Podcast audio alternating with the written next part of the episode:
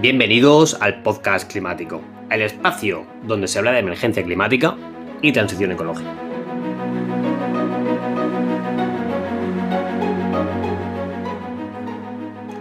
Soy Ángel Silvente, divulgador de medio ambiente durante más de 20 años. No busco caerte simpático ni tranquilizarte con cosas del tipo recicla y todo irá bien. Mejor hablamos con honestidad. Mejor hablamos claro.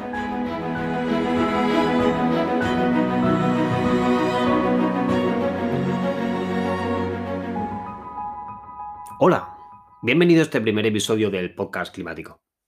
Vamos a comenzar por el principio. Vamos a destruir ideas erróneas que están fuertemente arraigadas en la sociedad. En este episodio vamos a explicar por qué el conocido agujero en la capa de ozono no es el responsable del calentamiento de la Tierra. Sin más, comenzamos.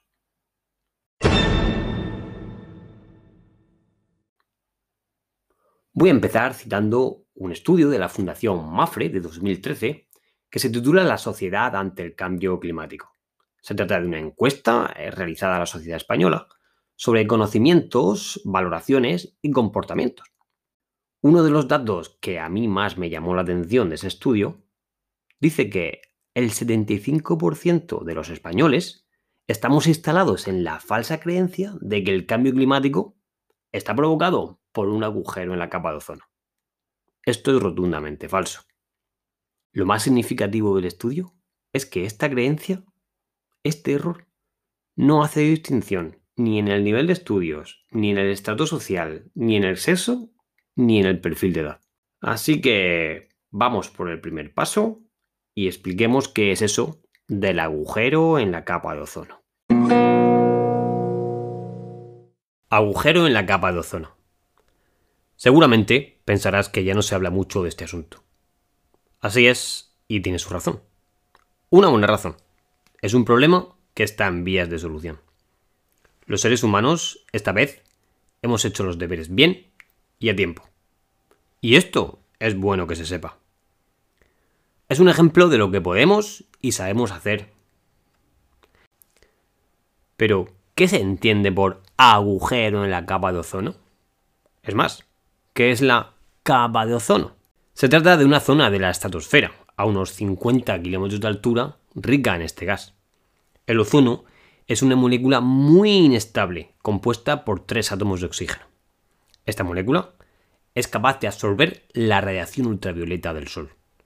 En cierto modo, podríamos decir que el ozono hace el papel del protector solar de la Tierra.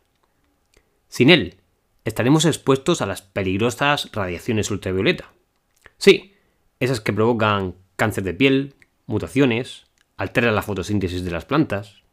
Hay que decir que ese mismo gas ozono, a nivel de suelo, está considerado como un contaminante primario.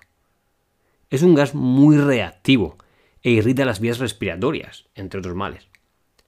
Así que el ozono está bien ahí arriba, a 50 kilómetros de altura, no aquí abajo. Entonces, ¿por qué se habla de un agujero en la capa de ozono? Este fenómeno fue descubierto cuando se empezaron a realizar mediciones, ya en los años 70. Los científicos descubrieron que durante la primavera austral se producía un brusco descenso de la concentración de ozono, y eso ocurría sobre todo encima de la Antártida. ¿Pero por qué ocurría esto? Ya en el año 1974, Mario Molina y Frank Sherwood dieron la respuesta a esta pregunta. Resulta que los responsables de la desaparición de ozono no eran otros que los compuestos clorofluorocarbonados, más conocidos como CFCs. Se trata de gases utilizados como propelentes de aerosoles y en circuitos frigoríficos.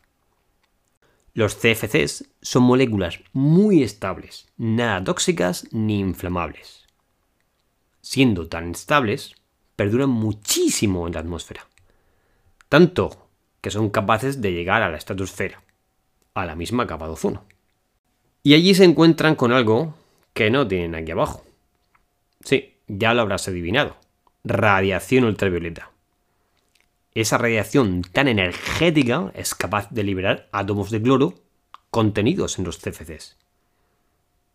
Y esto es como liberar un perro rabioso que ataca a todo el ozono que se encuentra a su paso. Un solo átomo de cloro puede eliminar miles de moléculas de ozono. Afortunadamente, personas como Molina y Sherwood, que por cierto recibieron el Nobel de Química en 1995 por esto mismo, dieron la voz del alma. Y aquella vez los científicos sí fueron escuchados.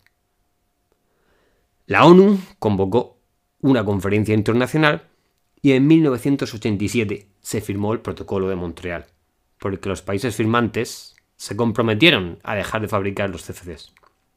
Como consecuencia, la emisión mundial de CFCs ha disminuido año tras año. La concentración de esos gases en la atmósfera pasó por un máximo en la década de los 2000, pero actualmente está en retroceso. De este modo, el agujero no ha ido a más y parece estar recuperándose. ¿Te habían contado esto antes? Probablemente no. Como te habrás dado cuenta, este asunto poco o nada tiene que ver con el calentamiento de la Tierra. Pero entonces, ¿por qué se está calentando el planeta? Espera, espera, poco a poco. Antes tenemos que hablar de lo que es el efecto invernadero. Efecto invernadero. El conocido efecto invernadero es un mecanismo de autorregulación de la temperatura terrestre. Es un mecanismo natural y esencial para la vida en la Tierra. La atmósfera terrestre está formada principalmente por nitrógeno y oxígeno. De entre ellos nos interesan los gases invernadero. Estos gases tienen el poder de atrapar el calor en la atmósfera. Los principales son el vapor de agua, el dióxido de carbono, el metano y los óxidos de nitrógeno. Estos gases, todos de tres o más átomos, son transparentes a la luz solar que llega del Sol, pero absorben la radiación infrarroja que la Tierra emite al espacio en un intento por enfriarse. Algo parecido a lo que ocurre en un invernadero. De ahí su nombre. Se ha calculado que sin estos gases la temperatura media terrestre sería de unos gélidos 18 grados bajo cero, y no de los 15 o 16 que tenemos realmente. Así que gracias a que tenemos una atmósfera protectora y esta contiene gases invernadero, la temperatura en la Tierra es idónea para la vida. No olvidemos que la Luna, el cuerpo del este más próximo, tiene una oscilación térmica que va de los 123 grados centígrados cuando pega el Sol a los menos 143 en la oscuridad. Pero entonces, si el efecto invernadero es bueno, ¿qué es el cambio climático?